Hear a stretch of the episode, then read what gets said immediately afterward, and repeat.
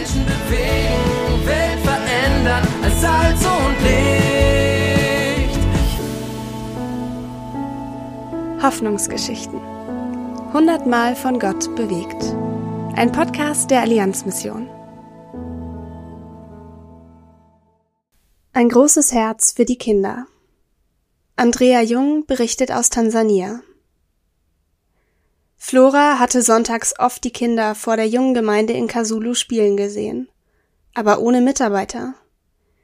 Sie sprach mit dem Pastor, der ihr vorschlug, diese Aufgabe zu übernehmen.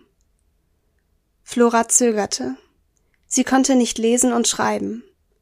In den paar Tagen, die sie eine Schule besucht hatte, war sie oft geschlagen worden, weil sie zum Beispiel keine Schuluniform besaß. Danach gab ich auf, gestand sie.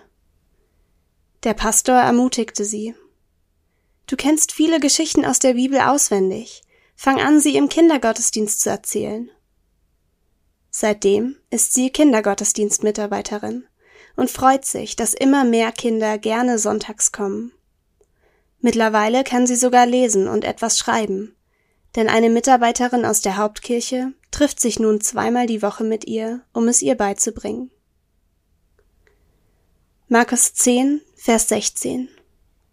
Dann nahm er die Kinder in die Arme, legte ihnen die Hände auf den Kopf und segnete sie.